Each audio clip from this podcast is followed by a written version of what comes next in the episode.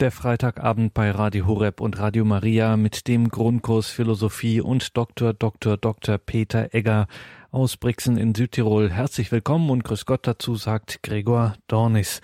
Dies ist eine weitere Folge unter der großen Überschrift Philosophie der Aufklärung und wir sind da derzeit bei einem der Weltstars dieser Epoche, der Königsberger Philosoph Immanuel Kant 1724 bis 1804 Heute, so viel sei jetzt schon verraten, wird es um seine Ethik- und Moralphilosophie gehen. Und wenn man das hört, wenn man sich darauf mal einlässt, sich damit beschäftigt, da wird einem gerade in unseren Tagen so einiges klar.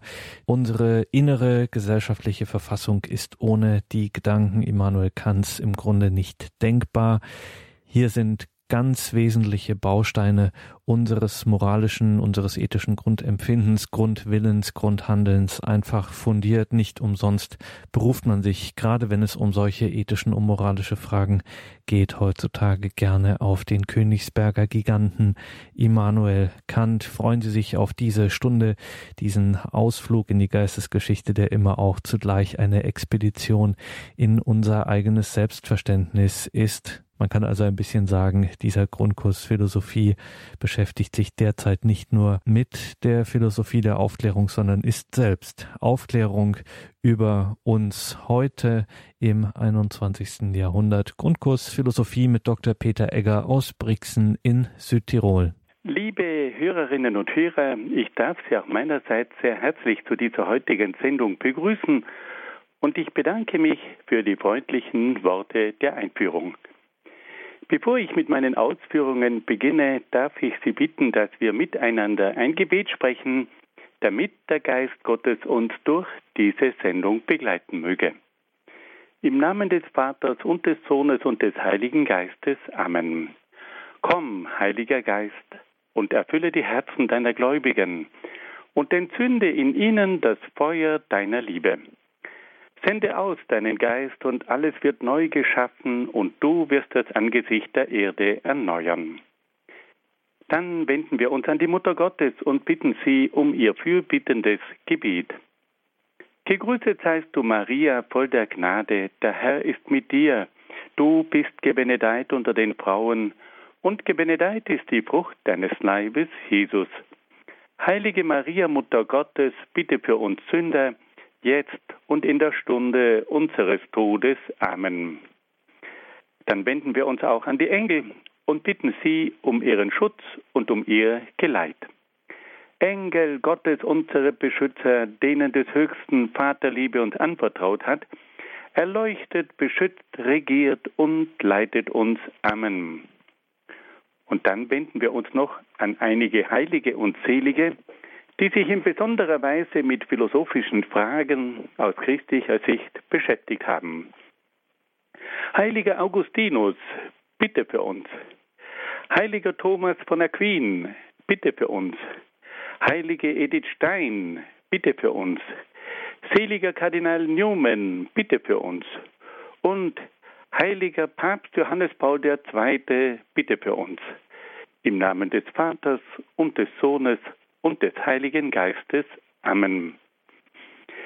Liebe Hörerinnen und Hörer, in unserer letzten Sendung haben wir uns mit der Philosophie von Immanuel Kant auseinandergesetzt. Wir alle kennen inzwischen diesen großen deutschen Denker, der wohl wie kaum ein anderer Denker die Philosophiegeschichte geprägt hat. Bei unserer letzten Sendung haben wir uns mit seinem wichtigsten Werk befasst, nämlich mit der Kritik der reinen Vernunft. In diesem Werk hat Kant versucht, sich in einer kritischen Weise mit der Erkenntnis des Menschen auseinanderzusetzen. Kant wollte einmal wissen, auf welchen Voraussetzungen die Erkenntnis des Menschen aufbaut und wie es zu einer allgemeingültigen Erkenntnis kommen kann. Heute wollen wir uns nun einem weiteren Bereich der Philosophie von Kant zuwenden. Und bei diesem Bereich geht es um die Moral. Kant hat ein bedeutendes Werk über die Moral geschrieben, das den bekannten Titel trägt, die Kritik der praktischen Vernunft. Und in diesem Buch stellt sich Kant die Frage, wie es zu einer allgemein gültigen Moral kommen kann. Und dabei stellt er sich die Frage nach den Voraussetzungen einer solchen Moral. Kant beginnt seine Untersuchung zunächst einmal damit, dass er sich mit verschiedenen Moralgesetzen auseinandersetzt. Wir alle wissen, dass es verschiedene Arten von Moralgesetzen gibt oder dass man versucht hat, die Moral auf verschiedenen Fundamenten aufzubauen. Kant geht nun an diese verschiedenen Moralgesetze heran und fragt sich, ob diese moralischen Gesetze die Voraussetzung dafür bilden können, dass es eine allgemein gültige Moral gibt.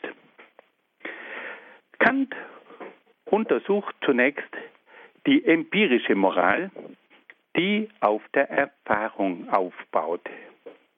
Wir alle wissen aus unserem persönlichen Leben, dass wir bestimmte moralische Erfahrungen machen. Wir erfahren, dass uns ein Mensch Gutes tun, tut und lernen daraus, dass das Vollbringen von guten Werken zu einer guten Moral gehört. Wir alle haben aber auch schon erfahren, dass uns jemand angelogen hat. Und aufgrund dieser Erfahrung wissen wir, dass die Lüge die Moral in Frage stellt und unmoralisch ist. Das heißt, die ursprüngliche Moral baut auf bestimmten Erfahrungen auf. Und jeder von uns macht bestimmte Erfahrungen. Und auch ein Volk macht ganz bestimmte Erfahrungen. Und diese Erfahrungen von einzelnen Menschen und von Völkern finden dann ihren Niederschlag in ganz bestimmten moralischen Wertvorstellungen und auch in bestimmten moralischen Geboten. Kant sagt nun aber, dass diese Moral, die auf Erfahrungen aufbaut, doch auch immer wieder Unterschiede aufweist. Wir können feststellen, dass bei einzelnen Menschen aufgrund von bestimmten Erfahrungen oft verschiedene moralische Vorstellungen sich entwickeln. Und wir können auch äh, feststellen, dass die Moral bei den verschiedenen Völkern auch oft ganz verschiedene Wertvorstellungen entwickelt. Und so sagt nun Kant, dass die Erfahrung nicht ausreicht, um zu einer allgemein gültigen Moral zu gelangen. Dann wendet sich Kant einem weiteren Moralgesetz zu und da stellt er fest, dass es auch eine Moral gibt, die von äußeren Werten und Gütern abgeleitet wird. Es gibt zum Beispiel Menschen, die ein bestimmtes moralisches Verhalten an den Tag legen, weil das für sie einen Vorteil bringt und weil für sie das nützlich ist. Ein Kaufmann ist ein ehrlicher Kaufmann, weil er dadurch Kunden gewinnen kann. Ein anderer ist moralisch, weil er sagt, dadurch geht es mir gut. Wenn ich mich moralisch verhalte, dann bin ich innerlich glücklich. Und das kann sogar so weit gehen, dass jemand sagt, ich will mich um eine ordentliche Moral bemühen, damit ich einmal glückselig werde und in den Himmel komme. Und dann sagt er, gibt es manchmal auch Menschen, die sich moralisch verhalten, weil sie dadurch eine gewisse Lust erfahren können. Wenn ich mit meinem moralischen Verhalten einen Menschen gewinne und dadurch Lust erfahren darf, dann lohnt es sich für mich, dass ich moralisch bin. Kant sagt also, es gibt eine Moral, die sozusagen auf äußere Güter ausgerichtet ist. Diese Moral bringt mir einen persönlichen Nutzen, sie ist für mich von Vorteil, ich kann damit das innere Glück finden, ich kann dadurch sogar in den Himmel kommen und diese Moral kann mir auch eine bestimmte Lust bescheren. Kant sagt aber, eine solche Moral ist doch nicht eine wirkliche Moral. Weil da geht es ja nicht um die Moral selber, sondern da geht es ja nur um ganz bestimmte Zwecke und Ziele, die ich damit verfolge. Wenn ich nur deswegen moralisch bin, weil ich dadurch einen Nutzen habe, weil mir das einen Vorteil einbringt und weil ich zum Schluss in den Himmel komme, dann sagt Kant, tut das der Mensch ja nicht wegen der Moral. Die Moral ist dann nur ein Mittel zum Zweck. Es geht aber nicht um die Moral, um der Moral bilden. Und so sagt nun Kant, dass diese Moral, die sich nur an äußeren Gütern orientiert, dass eine solche Moral letztlich nicht eine wirkliche Moral sein kann. Dann geht Kant noch einen Schritt weiter und sagt, es gibt auch bestimmte moralische Grundsätze, die sich nur auf das Handeln des einzelnen Menschen beziehen. Es gibt zum Beispiel Menschen, die haben ganz bestimmte moralische Vorsätze. Die sagen sich, ich nehme mir vor, nicht zu rauchen. Oder es gibt andere Menschen, die sagen, ich nehme mir vor, nicht zu lügen. Kant respektiert diese moralischen Grundsätze, diese Maximen, aber er sagt, es handelt sich dabei nur um moralische Grundsätze für einzelne Personen. Und diese moralischen Grundsätze, die nur für einzelne Personen gelten, die können nicht die Grundlage einer allgemeingültigen Moral sein. Also sagt Kant, müssen wir auch die Moral der persönlichen Grundsätze, die Moral der Maximen beiseite lassen. Diese Moral ist zwar zu bewundern, aber sie gilt nur für einzelne Menschen und kann daher nicht die Grundlage einer allgemeingültigen Moral sein.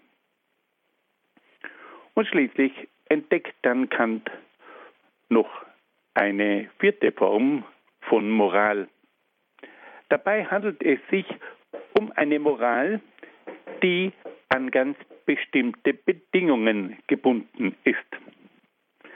Kant nennt eine solche bedingte Moral, ein solches bedingtes moralisches Gesetz einen hypothetischen Imperativ. Wenn wir versuchen, einmal ein Beispiel für einen solchen hypothetischen Imperativ kurz zu formulieren, dann können wir sagen, wenn du ein hohes Alter erreichen willst, musst du auf deine Gesundheit schauen. Dieses moralische Gesetz gilt zwar für jeden Menschen, aber es ist an die Bedingung geknüpft, dass ein Mensch überhaupt ein hohes Alter erreichen will. Wer mit dieser Bedingung nicht einverstanden ist, wird sich auch nicht diesem moralischen Gesetz verpflichtet fühlen. Kant sagt also, es gibt eine Moral, die sehr hochstehend ist, aber die an Bedingungen geknüpft ist. Um noch einmal bei unserem Beispiel zu bleiben, er sagt, wenn ein Mensch ein hohes Alter erreichen will, dann muss er sich um ein gesundes Leben bemühen. Wir können auch sagen, wenn ein Mensch eine gute Ehe führen will, dann muss er sich um bestimmte moralische Tugenden bemühen. Aber, so sagt Kant, diese Moral ist an Bedingungen geknüpft. Da ist einmal die Bedingung, dass der Mensch überhaupt ein hohes Alter erreichen will. Wenn jemand sagt, mir ist es egal, wenn ich jung sterbe, wichtig ist, dass ich darauf losleben kann, wie ich will, dann ist in diesem Fall diese Bedingung nicht akzeptiert worden. Und damit ist für diese Person auch diese Art von Moral hinfällig. Kant sagt also, dass es eine Form der Moral gibt, die an bestimmte Bedingungen geknüpft ist. Und dass die nur für die Menschen gilt, die sich an diese Bedingung halten wollen. Und da sagt nun Kant, auch eine solche Moral kann nicht die Grundlage einer allgemeingültigen Moral sein. Weil bei einer allgemeingültigen Moral, da brauchen wir eine unbedingte Moral, nicht eine Moral, die an Bedingungen geknüpft ist. Und so sehen wir also, liebe Hörerinnen und Hörer, wie Kant diese verschiedenen Gesetze der Moral untersucht. Er geht Schritt für Schritt vor und untersucht diese moralischen Modelle und fragt sich, ob die die Voraussetzung bilden für eine allgemeingültige Moral. Fassen wir das noch einmal ganz kurz zusammen. Kant bemüht sich in seinem philosophischen Schaffen auch um eine allgemeingültige Moral. In seinem Werk Die Kritik der praktischen Vernunft sucht er nach den Voraussetzungen einer Moral, die für alle gültig sein soll. Er möchte aber auch eine Moral haben, die um der Moral selber willen gepflegt wird. Und da untersucht er nun vier verschiedene moralische Modelle. Das erste moralische Modell baut auf der Erfahrung auf. Und Kant sagt, die Menschen haben die Moral sehr häufig von verschiedenen Erfahrungen abgeleitet. Aber diese Erfahrungen der einzelnen Menschen und auch der Völker, die sind oft un unterschiedlich. Und die können auch nicht alle Fälle von Moral erfassen. Und deswegen ist die Erfahrung nicht eine geeignete Grundlage für eine allgemeingültige Moral. Dann geht Kant an ein zweites Modell der Moral heran und sagt, es gibt eine Moral, die einen ganz bestimmten Zweck verfolgt. Bei dieser Moral geht es entweder um den persönlichen Nutzen, um den eigenen Vorteil, um die eigene Glückseligkeit, um die eigene Lust. Und eine solche Moral, sagt Kant, ist auch nicht eine wahre Moral, weil dieses moralische Verhalten spekuliert ja damit, dass man durch die Moral ganz bestimmte Ziele und Zwecke erreichen kann. Kant möchte aber eine Moral, die um der Moral selbst willen gepflegt wird, die also nicht nur ein Mittel zum Zweck ist, damit es mir persönlich gut geht. Dann wendet sich Kant einer dritten Form der Moral zu und sagt, es gibt eine Moral, die auf den persönlichen Grundsätzen aufbaut. Da gibt es Menschen, die haben verschiedene moralische Grundsätze. Da gibt es Menschen, die sagen, ich nehme mir vor, nicht zu rauchen. Ich nehme mir vor, nicht zu lügen. Und Kant sagt, dass diese persönlichen moralischen Grundsätze, diese Maximen, nur für den einzelnen Menschen gelten und dass sie daher nicht allgemeingültig sein können. Und schließlich befasst sich dann Kant noch mit einer vierten Art von Moral und sagt, es gibt eine Moral, die zwar allgemeingültig ist, aber an bestimmte Bedingungen gebunden ist. Das ist also eine hypothetische Moral. Da sagt zum Beispiel jemand, ja, wenn man ein hohes Alter erreichen will, dann bin ich verpflichtet, gesund zu leben. Und nun sagt Kant, dieser Grundsatz, wenn man ein hohes Alter erreichen will, dann muss man sich bemühen, gesund zu leben, gilt für alle Menschen. Aber unter der Voraussetzung, dass die Menschen überhaupt diese Bedingung akzeptieren, dass sie alt werden wollen. Und so sagt nun Kant, eine Moral, die von bestimmten Bedingungen abhängig ist, die man akzeptieren kann oder nicht, kann nicht die Grundlage einer allgemeingültigen Moral sein. Also kommt auch der hypothetische Imperativ, diese moralische Forderung, die an Bedingungen geknüpft ist, nicht für eine allgemeingültige Moral in Frage. Nun hören wir ein wenig Musik.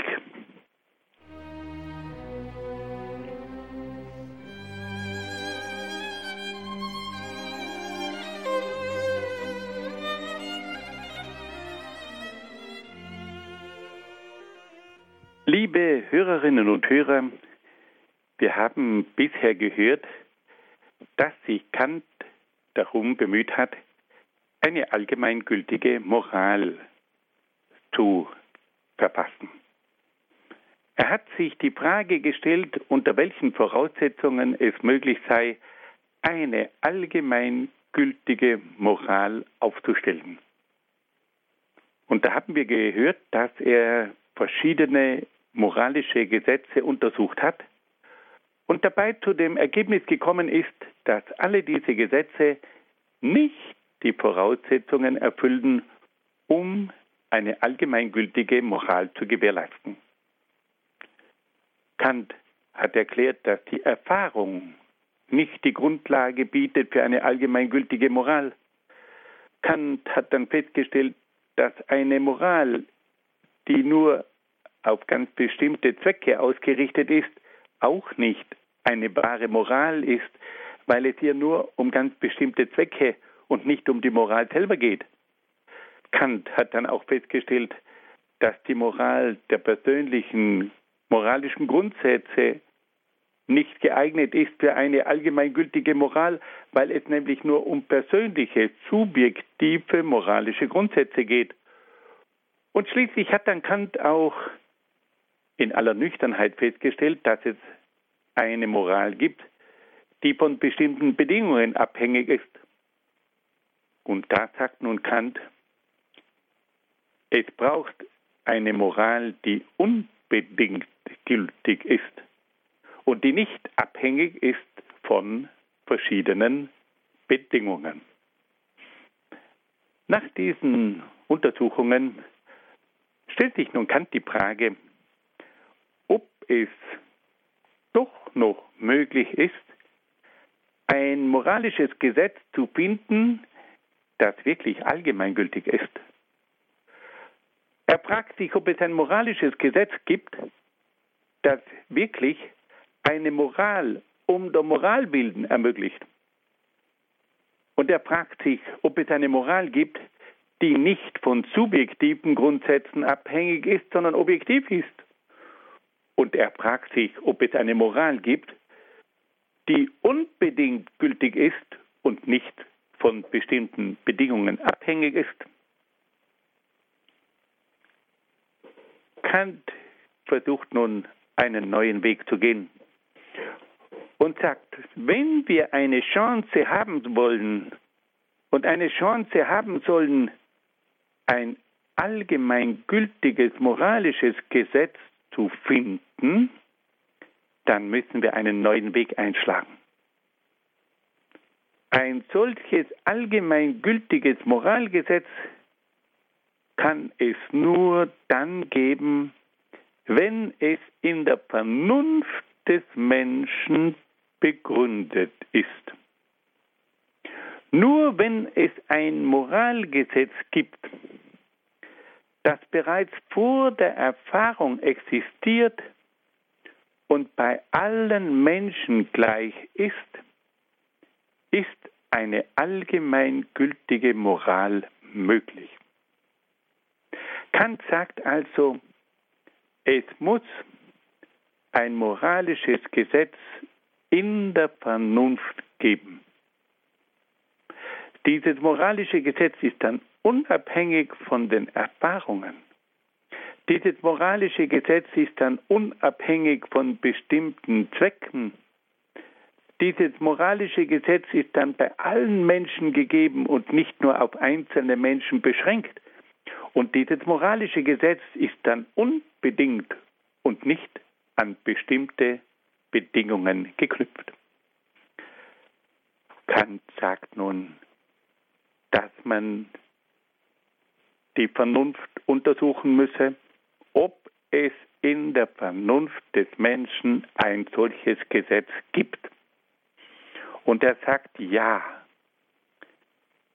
Er kommt zu der Erkenntnis, dass es in der Vernunft eines jeden Menschen ein angeborenes Moralgesetz gibt. Bei diesem Moralgesetz handelt es sich um das Sittengesetz, das sich im Gewissen äußert. Kant stellt also fest, dass es in der Vernunft des Menschen ein Sittengesetz gibt, das sich im Gewissen äußert.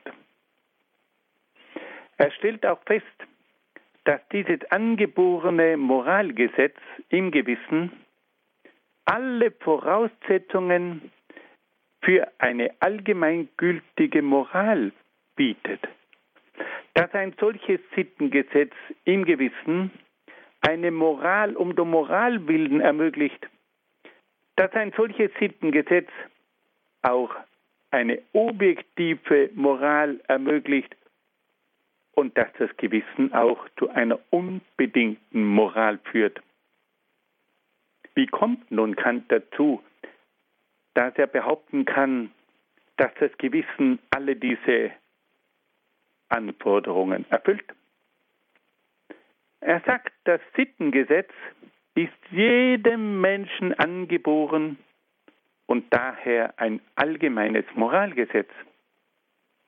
Er sagt, das Gewissen bereits vor der Erfahrung existiert und daher nicht das Ergebnis von einzelnen Erfahrungen sei. Er sagt, dass das Gewissen unabhängig ist von äußeren Werten und Zielen und dadurch eine Moral um der Moralbilden ermöglicht. Und er sagt, dass das Gewissen unabhängig von subjektiven Neigungen funktioniert und daher eine objektive Moral ermöglicht. Und er sagt dann schließlich, dass das Gewissen nicht von äußeren Bedingungen abhängig ist und daher zu einer unbedingten Moral führt. Wir wollen das noch einmal ein bisschen im Einzelnen erläutern. Also Kant stellt sich die Frage, wie kann es möglich sein, dass es eine allgemeingültige Moral gibt? Er sagt, dass eine allgemeingültige Moral nur dann möglich ist, wenn bei allen Menschen ein inneres Sittengesetz vorhanden ist, das sich im Gewissen äußert. Wenn alle Menschen ein Sittengesetz in ihrem Inneren haben, dann gibt es auch eine allgemeingültige Moral. Das Zweite, was er feststellt, er sagt, wenn die Menschen nach ihrem Sittengesetz handeln, dann handeln sie nicht wegen irgendwelcher Vorteile und Nützlichkeiten, sondern dann handeln sie wegen der Moral, dann handeln sie aus Gewissensgründen. Und damit ist also eine Moral um der Moral willen möglich. Dann sagt Kant, wenn das Gewissen dem Menschen sagt, was er zu tun hat, dann ist das nicht eine subjektive Angelegenheit, dann ist das nicht eine subjektive Moral, sondern das Gewissen legt dem Menschen ganz bestimmte objektive moralische Verhaltensweisen nahe. Das Gewissen ist für Kant eine objektive Norm und hängt nicht davon ab, welche subjektiven Vorstellungen sich ein Mensch von der Moral macht. Und schließlich sagt er, ist das Gewissen für den Menschen eine unbedingte Forderung. Das Gewissen ist nicht von Bedingungen abhängig, sondern stellt seine Forderungen unbedingt.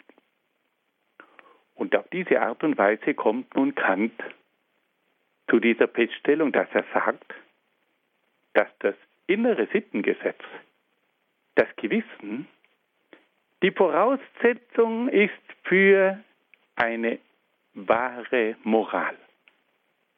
Diese Moral ist dann allgemeingültig. Diese Moral ist eine Moral um der Moral willen. Und diese Moral ist dann eine objektive Moral.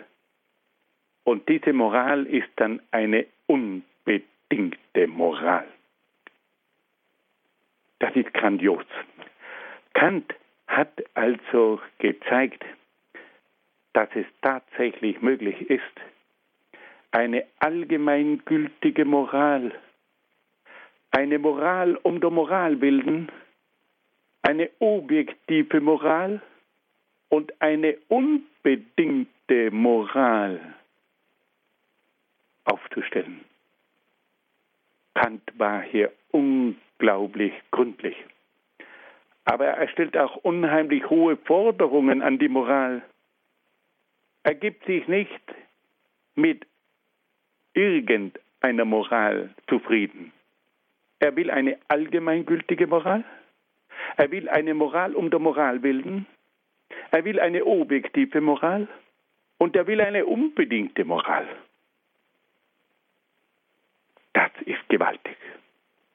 Kant sagt uns, dass das innere Sittengesetz, das bei jedem Menschen vorhanden ist und das sich im Gewissen äußert, die Grundlage ist für eine solche Moral. Kant bezeichnet dieses angeborene Moralgesetz den kategorischen Imperativ. Liebe Freunde, dieser kategorische Imperativ, dieser Ausdruck, der gehört zu den bekanntesten Ausdrücken in der Philosophie, aber auch in der Allgemeinbildung. Immer wieder hört man, dass man sagt, hier braucht es einen kategorischen Imperativ. Was meint nun Kant mit diesem berühmten Ausdruck? Kategorisch, das heißt unbedingt. Und ein Imperativ, das ist eine allgemeingültige moralische Forderung. Der kategorische Imperativ ist also ein unbedingter allgemeingültiger Imperativ im Bereich der Moral. Dieses Wort bringt zum Ausdruck, dass es sich um eine unbedingte und allgemeine moralische Forderung handelt. Kant hat dann versucht, diese unbedingte und allgemein, allgemeine moralische Forderung des kategorischen Imperativs für das praktische moralische Handeln auch auf eine Formel zu bringen. Und diese Formel des kategorischen Imperativs, die gehört zu den berühmtesten Sätzen der Moralphilosophie.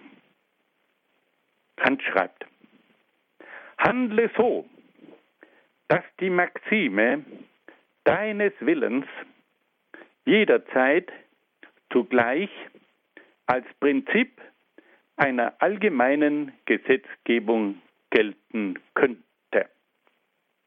Was steckt nun hinter dieser geballten Formulierung? Dieser Satz besagt, dass der Mensch sein persönliches moralisches Handeln so ausrichten muss, dass es die Grundlage für ein allgemeines Handeln sein könnte. Versuchen wir das anhand eines Beispiels zu zeigen. Wenn ich mir die Frage stelle, darf ich lügen? Darf ich lügen? Dann sagt Kant,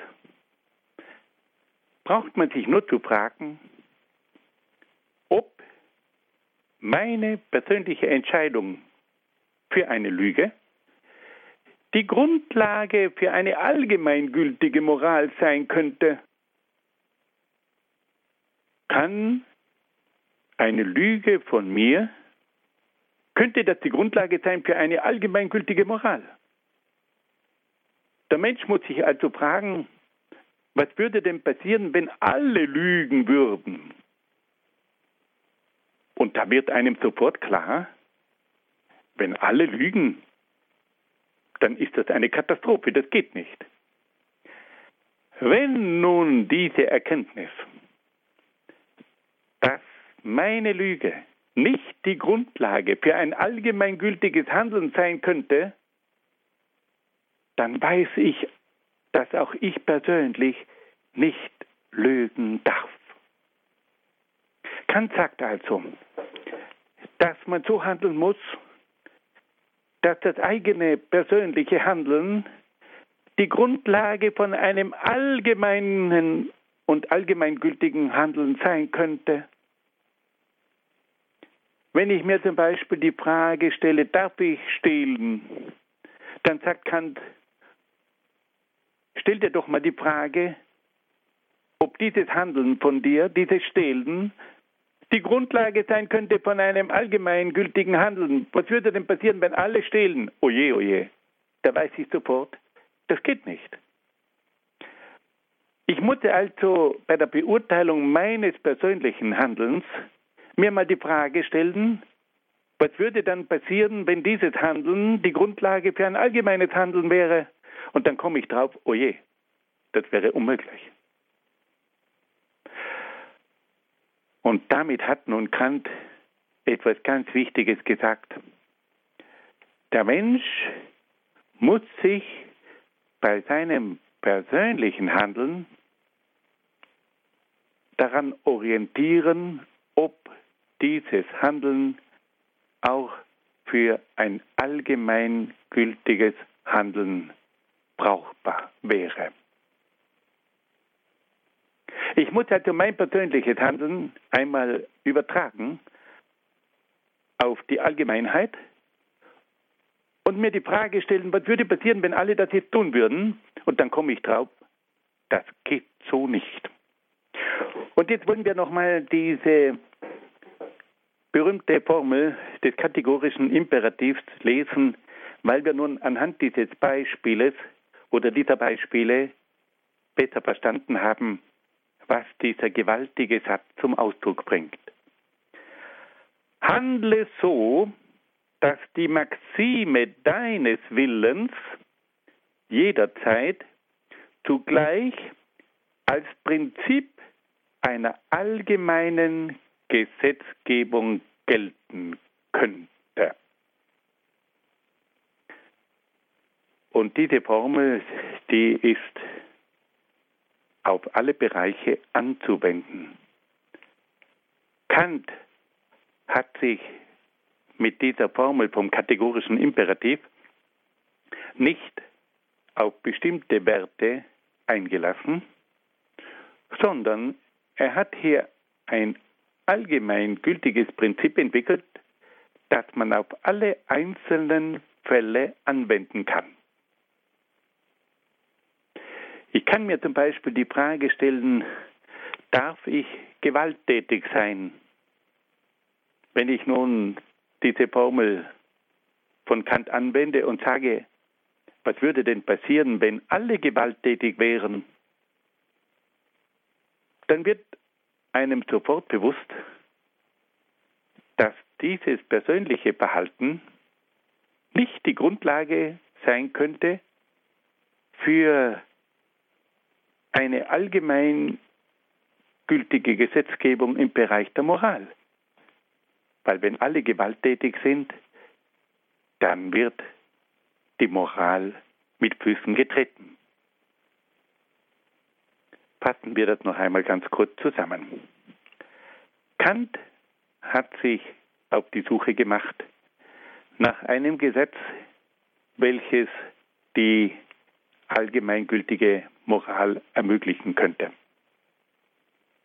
Und er ist dabei auch fündig geworden. Kant sagt, dass die Grundlage für eine allgemeingültige Moral das angeborene Sittengesetz im Menschen ist, das sich im Gewissen äußert. Kant sagt, jeder Mensch hat ein angeborenes Sittengesetz. Und weil alle Menschen ein solches Sittengesetz haben, deswegen ist eine allgemeingültige Moral möglich. Kant sagt dann auch, dass das Gewissen nicht nach irgendwelchen Zielen strebt, sondern dass es dem Gewissen immer um die Moral, um der Moralbilden geht. Und Kant sagt dann auch, dass das Gewissen nicht eine subjektive Einstellung ist, sondern dass das Gewissen den Menschen zu objektiven Werten verpflichtet. Und er sagt, dass das Gewissen den Menschen unbedingt zu bestimmten moralischen Verhaltensweisen verpflichtet. Das Gewissen führt also zu einer allgemeingültigen Moral, zu einer Moral um der Moral willen, es führt zu einer objektiven Moral und es führt zu einer unbedingten Moral. Kant versucht dann diese Moral, die vom Gewissen ausgeht, in eine berühmte Formel zu bringen und spricht vom kategorischen Imperativ. Der kategorische Imperativ ist ein unbedingter, allgemeiner, moralischer Imperativ. Eine unbedingte, allgemeingültige moralische Forderung. Und Kant hat dann auch eine Formel entwickelt, die die praktische Anwendung dieses kategorischen Imperativs ermöglicht. Kant sagt, handle so, dass die Maxime deines Willens jederzeit zugleich als Prinzip einer allgemeinen Gesetzgebung gelten könnte. Er sagt damit, dass der Mensch sein persönliches, moralisches äh, Verhalten so gestalten muss, dass es zugleich das Prinzip einer allgemeinen moralischen Gesetzgebung sein könnte. Nun hören wir wieder ein wenig Musik.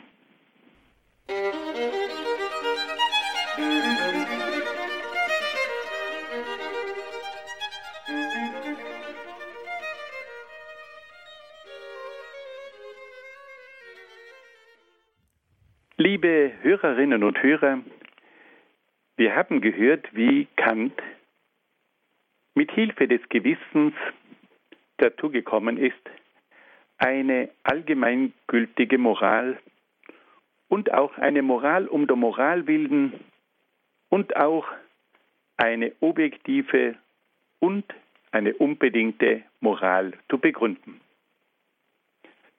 Kant stellt nun aufgrund dieses neuen moralischen Ansatzes fest, dass auch Gut und Böse in einer anderen Form zu sehen sind als bisher.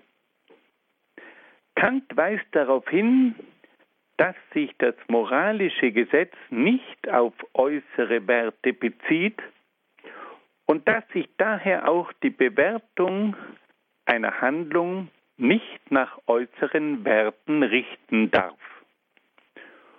Gut und Böse wird daher nicht mehr nach einem äußeren Gut beurteilt.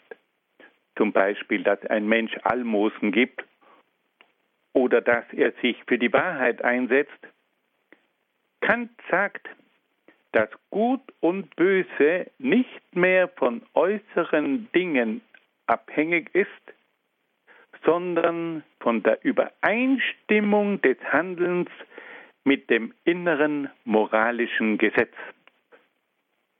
Kant sagt, dass Gut und Böse von der Übereinstimmung mit dem Gewissen abhängig ist. Man kann also Gut und Böse nicht danach beurteilen, wie groß dieses Almosen ist, sondern mit welcher Gesinnung dieses Almosen gegeben wurde. Es sind also nicht mehr die äußeren Dinge, die Gut und Böse bestimmen, sondern die innere Übereinstimmung mit dem Gewissen. Dann geht Kant noch einen Schritt weiter und sagt, dass die Moral dort ihre Vollendung findet, wo der Mensch sich bemüht, der Forderung des Sittengesetzes auch dann zu entsprechen, wenn es gegen seine Neigung ist. Was bedeutet das? Es gibt immer wieder Situationen, wo der Mensch eine moralische Verpflichtung hat. Aber er hat absolut keine Neigung, das zu tun, was das Gewissen von ihm verlangt. Er sollte einem Menschen helfen, aber er ist todmüde. Er sollte einem Menschen helfen, aber diese Person geht ihm auf die Nerven. Und nun sagt Kant, die Moral erreicht dort ihre höchste Form, wo der Mensch trotz seiner Widerwilligkeit seine moralische Verpflichtung erfüllt. Er sagt also, dass die Pflicht gegenüber dem Gewissen höher steht als jede Neigung des Menschen. Der Mensch hat die absolute Pflicht, seinem Gewissen zu folgen, ob es ihm nun passt oder nicht. Und damit versucht nun Kant, die Moral unabhängig zu machen von den verschiedenen Neigungen des Menschen. Wenn wir das einmal in der Praxis anschauen, es ist doch leicht, einem Menschen Gutes zu erweisen, wenn er uns sympathisch ist. Es ist doch leicht, sich für einen Menschen einzusetzen, wenn wir bestimmte Vorteile davon bekommen. Aber wie schwierig ist es, sich für einen Menschen einzusetzen, der uns auf die Nerven geht? Wie schwierig ist es, einem Menschen mit Liebe zu begegnen, wenn man weiß, dass dieser Mensch einen verleumdet hat. Da bäumt sich alles in einem auf. Und da gibt es einen Widerwillen gegen bestimmte moralische Verpflichtungen. Und Kant sagt nun, der Mensch, der wirklich moralisch handeln will, sich darum bemühen muss, gegen manchen Widerwillen anzukämpfen und seine Pflicht trotzdem zu erfüllen. Konkret heißt das, dass der Mensch also moralisch handeln soll, auch wenn es gegen seine Neigung geht. Das gilt ja für uns alle. Immer wieder haben wir Pflichten zu erfüllen, die uns unheimlich viel abverlangen. Es gibt moralische Verpflichtungen im Beruf. Es gibt moralische Verpflichtungen gegenüber Menschen, einzelnen Personen. Es gibt moralische Verpflichtungen gegenüber der Gemeinschaft und der Gesellschaft. Überall gibt es moralische Verpflichtungen, die uns oft unheimlich viel abverlangen. Und Kant sagt nun, das ist wichtig, dass die Moral eine solche Höhe erreicht, dass sie trotz der gegenteiligen Neigung ihre Pflicht erfüllt. Wir müssen sagen, das ist Immanuel Kant pur. Kant ist derjenige, der eine Moral geschaffen hat, die wirklich höchste Anforderungen stellt. Kant will eine Moral, die allgemeingültig ist. Kant will eine Moral, die um der Moral willen vollzogen wird. Kant will eine objektive Moral. Kant will eine unbedingte Moral. Kant will, dass das Gute von der Gesinnung her geschieht. Und er will auch, dass die Moral dann vollzogen wird, wenn sie uns größte Abneigungen beschert. Das ist Kant. Das ist seine Moral. Und die beschäftigt uns immer wieder. Weil es sind genau diese Punkte, auf die es ankommt. Wir wollen eine Moral, die für alle gilt. Wir wollen eine Moral um der Moral willen. Wir wollen eine objektive Moral, wir wollen eine unbedingte Moral. Wir wollen auch eine Moral, die von der Gesinnung abhängt und wir wollen auch eine Moral, die zu ihrer Pflicht steht. Und deswegen ist auch heute noch diese Moral von Kant eine Moral, die uns sehr, sehr viel zu sagen hat. Aber nun geht es noch einen Schritt weiter. Kant sagt, dass das Sittengesetz des Menschen noch nicht ausreicht, um eine Moral entsprechend abzusichern.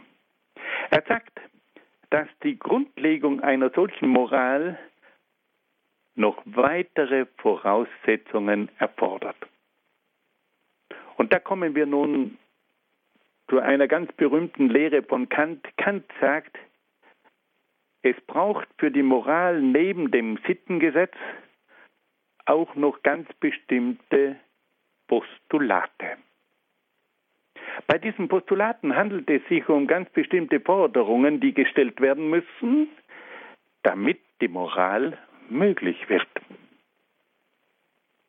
Und nun wollen wir uns diese Postulate noch kurz ansehen. Kant sagt, dass es für die Moral drei grundlegende Postulate braucht. Die erste Voraussetzung für jede Moral ist nach Kant die Freiheit des Menschen. Ohne Freiheit hätte es überhaupt keinen Sinn, von Moral zu reden. Ohne Freiheit wäre der Mensch ein streng determiniertes Wesen, das keine eigenständigen moralischen Entscheidungen treffen könnte. Kant stellt sich nun die entscheidende Frage, ob es überhaupt eine Freiheit gibt. Gibt es Gründe dafür, dass wir dieses Postulat der Freiheit aufstellen dürfen? Kant führt drei Argumente an, die das Postulat der Freiheit als berechtigt erscheinen lassen.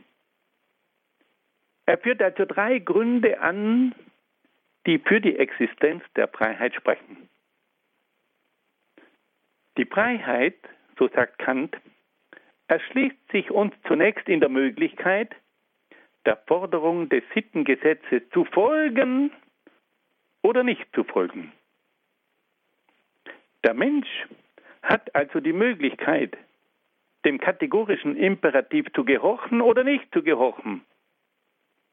Das ist aber nur möglich, wenn es Freiheit gibt. Der Mensch kann also sagen, ich gehorche dem kategorischen Imperativ oder ich gehorche ihm nicht. Wenn er diese Möglichkeit hat, muss er frei sein. Die Freiheit lässt sich dann nach Kant auch aus der Tatsache ableiten, dass es Gut und Böse nur dann geben kann, wenn der Mensch freiwillig dem Sittengesetz gehorcht oder nicht gehorcht. Ohne die Voraussetzung der Freiheit hätte es ja keinen Sinn, einen Menschen für eine gute Tat zu belohnen und für eine böse Tat zu bestrafen. Dieser Mensch hätte ja seine Tat nie aufgrund seiner eigenen Entscheidung vollbringen können. Eine gute Handlung wäre dann auch nie sein Verdienst, eine böse Handlung wäre nie seine Schuld. Er sagte also, wenn wir von Gut und Böse reden wollen, dann müssen wir voraussetzen, dass der Mensch sich frei entschieden hat. Wenn der Mensch ein Roboter ist, dann kann ich nicht sagen, du bist böse, du bist gut. Nur wenn es eine Freiheit gibt, kann ich sagen, du Moment, das war böse und das war gut. Und dann sagt Kant, gibt es auch noch ein drittes Argument, das für die Freiheit spricht. Die Freiheit lässt sich auch aus der Reue des Menschen ableiten. Die Tatsache, dass ein Mensch eine Entscheidung bereut, zeigt ganz klar, dass er die Freiheit hatte, sich auch anders zu entscheiden. Ohne Freiheit hätte es keinen Sinn, eine Tat zu bereuen. Haben Sie das schon einmal erlebt, dass Sie zu sich selbst gesagt haben, Mensch, war ich ein Depp. Ich hätte die Möglichkeit gehabt, anders zu handeln. Ich habe falsch gehandelt. Warum war ich nur so idiotisch? Die Tatsache, dass Sie bereuen und dass Ihnen bewusst wird, dass Sie ein Depp waren, zeigt, dass sie frei waren, anders zu handeln. Sie hätten auch verhindern können, ein Depp zu sein. Hier sagt also Kant ganz klar, es gibt drei Möglichkeiten, um zu zeigen, dass es eine Freiheit gibt. Das erste Argument ist, dass der Mensch die Möglichkeit hat, Gebote zu respektieren und Gebote zu übertreten. Wenn ich ein Gebot übertreten kann, dann bin ich gegenüber dem Gebot frei.